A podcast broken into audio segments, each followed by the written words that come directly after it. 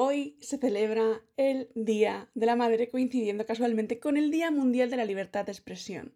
¿Casualidad? No lo creo. Esto es El Aquelarre Digital de Ire Martín, el podcast sobre transformación emocional y económica de los negocios que quieren emprender sin sufrir. Prepárate para abrir tu mente y pensar out of the box para darle a tu día y a tus dramas ese giro de humor y pensamiento emocionalmente estratégico que le faltan. Empezamos. Mayo, Día de la Madre, domingo, primer domingo de mayo, y coincidiendo con el Día Mundial de la Libertad de Expresión. A mí me encanta cuando pasan estas cosas, me encantan, me encantan, porque no todos los días de la madre son el Día Mundial de la Libertad de Expresión y me encanta que haya pasado este año con todo el movimiento que estamos teniendo. Quiero explicaroslo un poquillo mejor. Bueno, desde que, si me conocéis desde hace tiempo, sabéis que, que yo es algo de lo que hablo mucho, de la influencia de nuestros primeros años de vida, los primeros tres concretamente, en el desarrollo de nuestra personalidad posterior y la forma de enfrentar pues, conflictos y demás, y también sobre todo de la macroinfluencia que, que tiene ¿no? el, el, periodo de gestación del, del embarazo, una influencia brutal como lo haya vivido nuestra madre. Es más, en un alto grado, y por eso me encanta la relación ¿no? de, de, todo lo de hoy, nuestra forma de expresarnos en el mundo viene determinado por ese ambiente emocional, ¿no? por el ambiente emocional vivido por nuestra madre durante el embarazo y por el ambiente emocional que nosotros hemos vivido en los tres primeros años de vida. También te digo, esto va a ocurrir. Si le preguntas a tu madre hoy o cuando sea que cómo fue tu embarazo, o si yo le has preguntado, qué estrés había, qué problemas tenía, tal y cual, lo más probable es que te, se marque una oda al todo bien flipas. O sea, esto es, es, muy probable que ocurra. Entonces no nos vamos a frustrar y por lo general es la respuesta más automática porque es normal. Aunque hubiese cosas malas, aunque hubiese estrés, aunque pasasen cosas como pasa en todas las vidas del mundo, al final tenerte a ti fue lo que compensó y eso al final hace que borres todo lo demás. De hecho, hay muchas madres, entre ellas gente muy cercana, que cuando ha vivido el embarazo, el parto y demás, dice, ¿por qué esto no lo cuentan? ¿Por qué la gente no cuenta estas cosas? Y es por esta razón, ¿no? Que cuando al final pues tienes a tu pequeño entre, las, entre los brazos, pues ya se te olvida un poco todo. Entonces, vale, perfecto, es muy romántico todo esto, ¿no? Pero muy poco práctico a la hora de conocer las influencias emocionales que, que han marcado nuestra vida y que nos siguen afectando a día de hoy.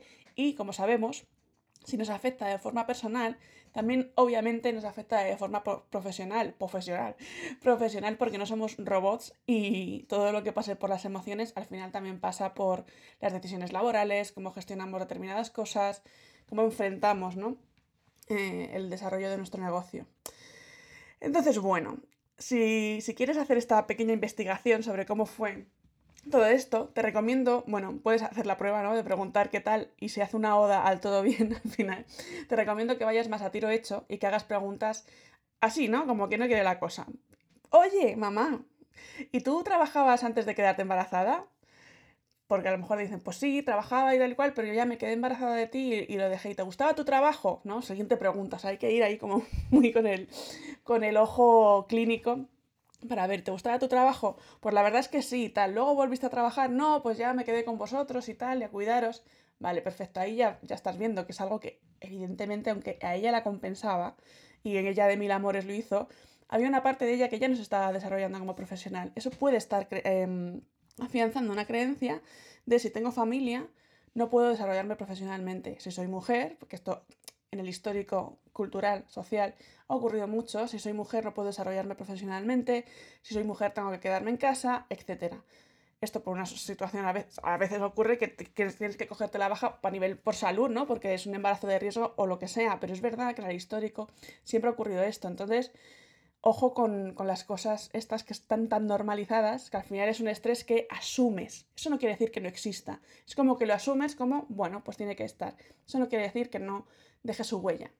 Más preguntas que se pueden hacer así, como quién quiere la cosa. Oye, ¿y papá trabajaba antes? Pues no, pues le echaron, pues no le echaron, pues todo esto. Trabajaba y todo fenomenal y encima la ascendieron, o sea, cualquiera, pues lo que sea, no hace falta que, que haya pasado todo mal, pero es verdad que normalmente las situaciones de estrés se dan o en relaciones familiares, o en relaciones laborales, o en relaciones entre la pareja. O sea, que es que al final te mueves en preguntas en esos ámbitos y aciertas, seguro, en sacar la información. Eh, ¿Dónde vivíais en ese momento? Pues bueno, todavía no vivíamos juntos porque tal, o sí, vivíamos juntos, pero como yo dejé de trabajar, me lo invento todo, ¿eh? Yo, como yo dejé de trabajar nos tuvimos que mudar, no lo sé. Buscar por ahí eh, si ocurría algo con el tema de la casa, la economía y demás. ¿Te costó mucho quedarte embarazada? Pues no, enseguida fue y además no lo esperábamos, o sí, muchísimo y tal.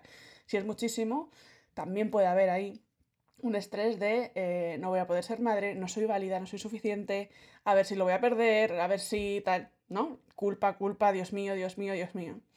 Más preguntas, ¿qué tal te llevabas con tus, con tus padres, ¿no? ¿Había buena relación? ¿Cómo se tomaron ellos el asunto? Y, y tal, ¿cómo lo vivían? ¿Y con tus suegros qué tal, no? ¿Os veíais mucho? Porque os dirán que bien, a lo mejor. Esto no os dicen que bien por mentiros os dicen que bien porque al final se va tapando, se, va no sé hablar hoy, se va tapando el conflicto emocional y se va normalizando y se va como restando importancia porque no se puede gestionar y porque a veces se toma la decisión de, mira, paso de esto porque tengo que seguir viviendo en esta situación, entonces no le doy importancia. Eso no quiere decir, insisto, que no deje esa huella. Entonces, ¿cómo me llevaba con mis suegros? ¿Cómo me llevaba con mis padres? Nos veíamos mucho, no nos veíamos. Eh, yo me sentía muy sola y no tenía mi familia cerca o los tenía demasiado cerca y me estaban estresando.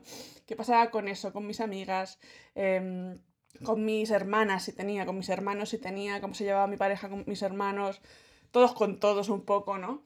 Em, cómo se llevaba el padre de la criatura, o sea, el tuyo, cómo se llevaba con tu familia, con, con, tus padres, con, o sea, con tus abuelos, vaya, con tus abuelos, con sus padres, cómo se llevaba con todo en general, si tenían ocio, no sé, todo este tipo de preguntas. ¿Cómo se tomaron, cómo se tomó tu padre que te quedases, eh, que, que, se quedaba embarazada tu madre? ¿Qué, ¿Qué tal iba de dinero? Si luego volviste a trabajar, si no. Todo este tipo de preguntas como muy concretas, así como, ay, ¿qué tal? No, en plan con curiosidad extrema hace que la oda al todo bien se convierta en cosas concretas de, vale, pues aquí no detecto nada o aquí sí.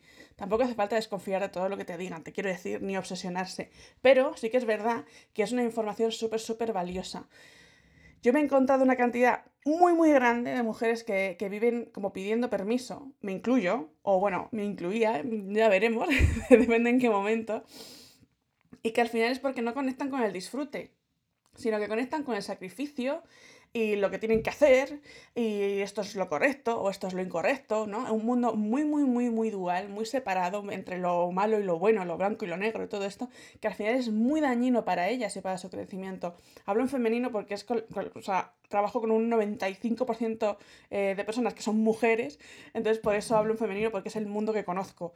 Pero es verdad que eh, esto es así, entonces en gran parte se debe a todo esto que os estoy contando hoy. Ese ambiente emocional, seguramente estresante en, muchas, en muchas parcelas, en otras no, pero en, algunas sí que estaría, ahí habría un estrés, porque es, habitual, es normal y no pasa nada, simplemente hay que detectarlo y trabajarlo y punto.